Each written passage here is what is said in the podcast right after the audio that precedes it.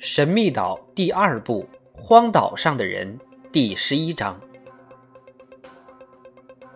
六月，冬季来临，得抓紧时间赶制冬季服装了。畜栏里的岩羊毛已经剪了下来，需要将它们变为织物，但无纺织机械，只好采用简便的方法，按工程师的提议，将羊毛纤维压实，粘合在一起。制成毛毡，毛毡较硬，柔软性差，但却很暖和。岩羊毛比较短，适宜粘合。经过工程师巧思妙想，羊毛中所含的称之为羊毛粗织的油腻物质被清除掉了。他们先把羊毛放在七十度水温的水中浸泡二十四小时。然后放进减缩液中，彻底清洗、挤干，进行缩绒处理，变成一种结实的，当然也是比较粗糙的织物。早就应该有这些织物了，但只是在使用了塞勒斯工程师的方法，才生产出第一批毛织物来。工程师在制造缩绒机时，再次显示了他的卓越才能。他巧妙地利用了海滩瀑布的水力资源，此前可是从未加以利用的。是这种动力使缩绒机运转起来。这种机器构造并不复杂，羊毛放进一个凹槽里，由上面垂直落下的导锤一下一下地锤击着。整部机器都是木框架构成的。这就是几百年来人们所使用的机器，后来才用滚筒代替导锤，用牵拉法代替锤击。在史密斯工程师的指导下，压缩机的运转十分理想。羊毛先用肥皂溶液浸泡，这样做有利于压缩并使之柔软，而且也防止它在锤击过程中受到损毁。经过这番处理，厚厚的毛毡便从缩绒机里产生出来了。这些制成的毛毡也可以用来做衣服、做被子。当然，这毛毡并非美国毛料、平纹薄花呢、苏格兰开司米、中国绸缎、羊驼毛织物，也不是法兰绒或呢绒，这是林肯岛牌毛毡。林肯岛又有了一种新产品。有了这样暖和耐用的衣服被褥，居民们用不着担心这一八六六年的冬天了。六月二十号左右，严冬真的光临了林肯岛，水手颇觉遗憾，因为造船工作被迫暂时停止了。他本想在开春之前完成任务的。彭克罗夫一直想做一次航海旅行，他想去塔波岛。但工程师反对他出于好奇而去冒险，在这座干旱荒芜的岩石岛上，万一有个好歹，那可是一点辙也没有了。乘小船去陌生的海洋，行程一百五十海里，这可不是闹着玩的。万一船到不了塔波岛，回又回不来，那可怎么办？别忘了，太平洋可是灾难频仍的海域。工程师多次与彭克罗夫沟通，他发现后者很难说服，一味的固执己见，也许连他自己也不知道自己为什么如此的拧。有一天，工程师对他说：“朋友，你可是一直在说林肯岛如何好，离开它还很舍不得，可您现在可是第一个想要离他而去的人。”只是离开几天而已，水手回答说：“塞勒斯先生，我只是想去看看那个岛的情况，来回用不了几天的功夫。那个岛不会强过林肯岛的，这我知道。那您干嘛还要去冒险呢？我想看看那岛上发生了什么情况。那儿没什么情况，也不会有什么事。”那可没准儿。要是碰上暴风怎么办？这个季节天气很好，不会有问题的。不过塞勒斯先生，为了防备万一，让我带上哈勃一起去。彭克罗夫，工程师手抚摸着水手的肩膀说：“我已经将哈勃视为自己的儿子一样了。如果你同他发生意外，我们大家心里能好受吗？”塞勒斯先生，水手仍坚定不移地说：“我们不会发生意外，让你们伤心的。等天气好了的时候，我们再谈这事儿。”我想，等您看到我们的船装备好了，看到它在海上航行的状况，我们再一起乘上它，围着林肯岛绕一圈。到那时，我敢保证您会答应我们去的。您的这条船是个杰作，彭克罗夫，您应该说我们的这条船。工程师与水手无法说服对方。谈话只好结束，下次再说。将近六月末，落了第一场雪。好在处栏里事先已经准备了大批饲料，不必每天去照看。但大家还是决定每周必须有人去看一次。林肯岛上的居民们又在岛上布置了陷阱，而且还拿工程师制作的新式诱饵做过试验。把弯曲着的鲸须冻在雪地里，外面涂上一层厚厚的鲸鱼油。地点多半选择在猎物经常出没的地方。工程师的这一高招十分见效，他们一共抓到了十二只狐狸、几只野猪，甚至还捕捉到一只美洲豹。他们因为未被鲸须弹直后刺穿，捕获时全都死了。有一件事在此必须交代一下，因为这是新岛民们第一次尝试与外界进行联系。这事儿记者曾想过多次，想写上一张字条放进密封瓶里，丢进海中任其漂流，没准儿它会随着洋流飘到一个有人群的地方去；要么让鸽子带上字条充当信鸽。可是林肯岛。距陆地有一千二百海里，指望漂流瓶或信鸽，未免太不可思议了。六月三十号，哈勃举枪射下一只信天翁，它只是爪子上受了点轻伤，掉下来后，它仍旧活蹦乱跳。众人一齐去逮，费了好大的劲儿才抓住它。信天翁是一种美丽的大鸟，栖息在悬崖峭壁之上。双翅展开后长达十多英尺，能飞越太平洋这样宽广的大洋。他只是受了点轻伤，很快就复原了。哈勃很喜欢他，很想留下驯养，但斯皮莱却另有打算，说服哈勃利用信天翁当信使与外界进行联系。这可是个好机会，不可错失良机。哈勃当然明白，信天翁一旦获得自由，放飞后，它一定会飞回其放飞地的。斯皮莱出于职业习惯，很想写一篇报道寄回自己的报社《纽约先驱报》。这篇文章一经发表，必然会引起轰动，这个机会他一定得抓住。因此，他立即动笔写了一篇他早就在心里拟定了副稿的报道文章。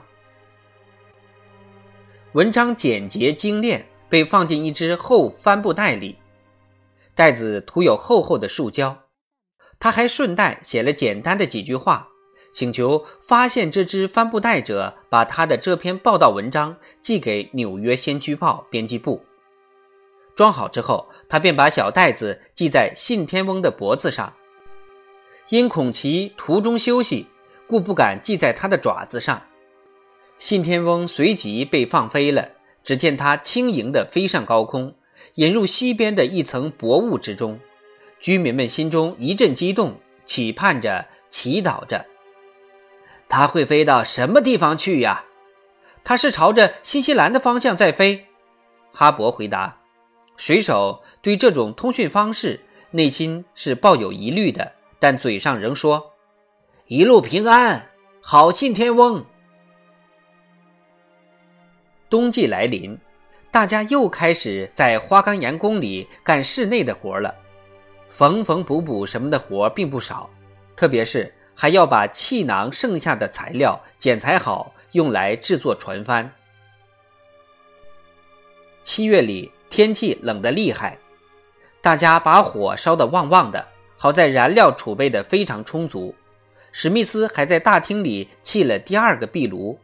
大家围着炉火，边干活边叙谈，熬过漫漫长夜。有的时候还读点书，反正不能把时间白白的浪费掉。大厅内点着蜡烛，灯火通明，十分亮堂。炉内火苗直窜，炉火熊熊，大厅内暖融融的。吃完一顿丰盛的晚餐之后，大家围坐在一起。桌上放着热气腾腾的接骨木制成的咖啡，烟斗里散发出芳香的烟草味。宫外狂风呼号，宫内舒服惬意，新岛民们好不乐哉。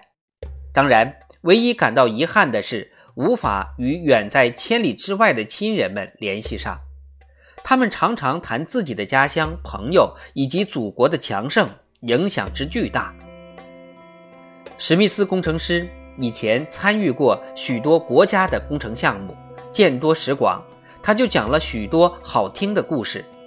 他还把自己的想法与判断告诉大家，引起众人的极大关注。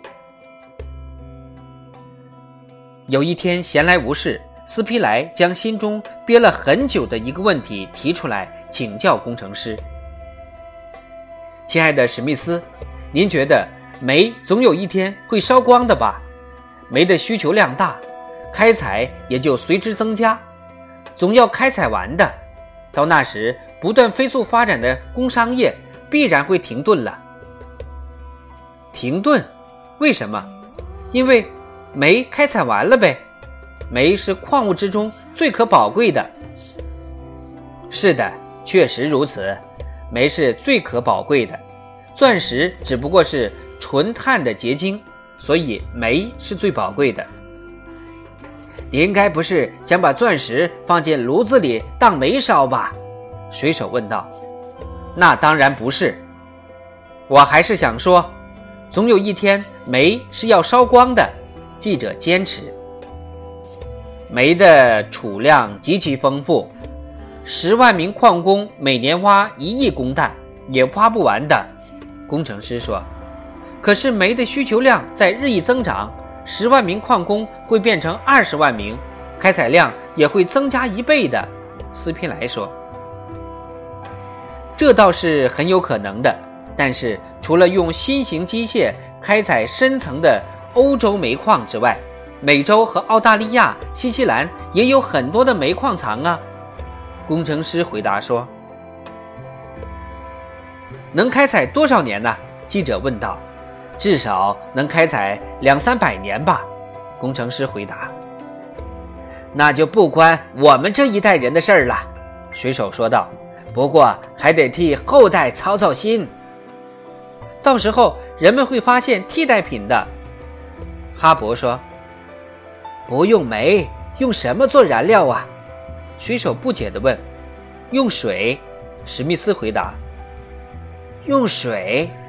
用水来烧水，用水来给蒸汽船加热，水手更加糊涂了。是的，水经电解分成氢和氧，氢和氧既可以单独使用，也可以合起来使用。它将会给人们提供一种无穷无尽的热源和光源，其强度之大，让煤难以望其项背。总有一天，轮船的燃料舱。和机车头上的煤水车就不用再装煤了，而是装上氢和氧的压缩气体，让它们在炉内燃烧，产生巨大的热能。因此不必庸人自扰，只要地球上还有人，水就会为人们提供必要的燃料。所以说，煤开采完了之后，水是未来的煤。但愿我能看到这一切，水手说。只愿你生得太早了点儿，生不逢时。那布自始至终就插了这么一句。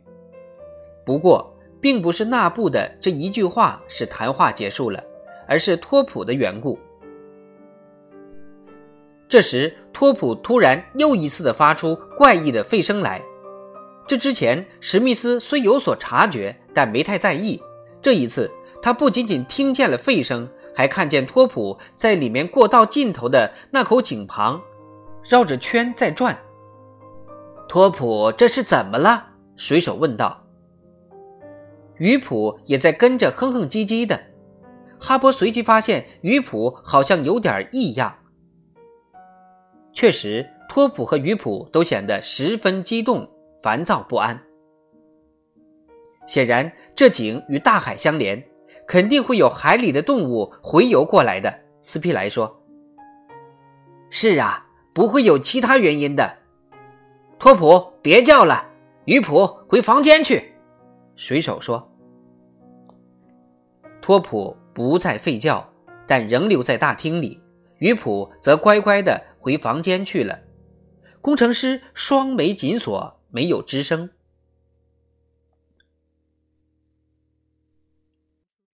七月余下的日子，不是下雨就是奇冷。这个冬天虽没去年冷，但暴风雨却没少光顾。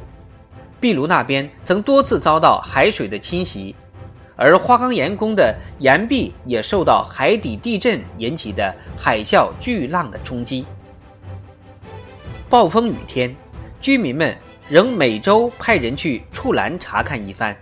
幸好东南面的富兰克林山支脉挡住了狂风暴雨，触栏的树木、棚屋和栅栏未受其害。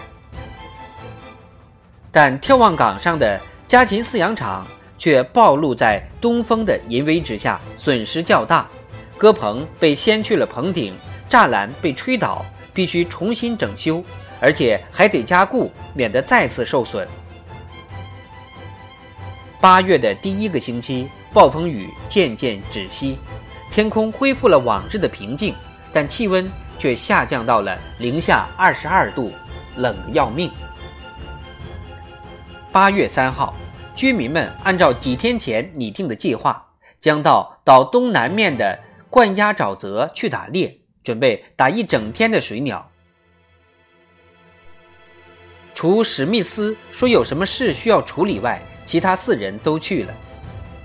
他们经由气球港那条路直奔关押沼泽，托普和鱼普跟着一起去了。见众人走过慈悲河后，工程师。便将吊桥吊起，回到住所。他要处理的事情，无非是要仔细观察那口井。以前湖水就是从这口井流过的。为什么托普鱼普见到此井会如此不安？这井除了垂直通向大海，是否还有其他通道？是否与岛的其他地方相通？凡此种种，史密斯想先独自摸清楚。就决定趁其他人外出时独自探井。下井并不难，将那个因有了升降机后就闲置的绳梯用上就行。于是他便把它拖到直径约有六英寸的井口边，将一端系牢，将绳放入井中，然后提着一盏灯，还带上了一把手枪，腰间别了把刀，从绳梯上往下下。井壁是实心的，但见有突出的岩石，任何动物借助凸岩就能爬上井口来的。工程师用提灯照着，没有发现凸岩上有什么痕迹和破损的地方，说明并无什么动物爬过。工程师下到井底，并未发现可能通向岩石峭壁内部的侧向通道，用刀敲击。井壁的回声证明是实心的。如果想上到井上，必须经过水中水道，这水道常年漫在水中，流经海滩地下岩层，与大海相通。因此，只有海里的动物才能从这儿上下。至于水道出口在水下有多深，到底在海岸的什么地方？工程师一时还找不到答案。最后，工程师结束勘察，上到井口，抽回绳梯，盖好井盖，边回大厅边寻思。虽然什么也没发现，但井下肯定有什么东西。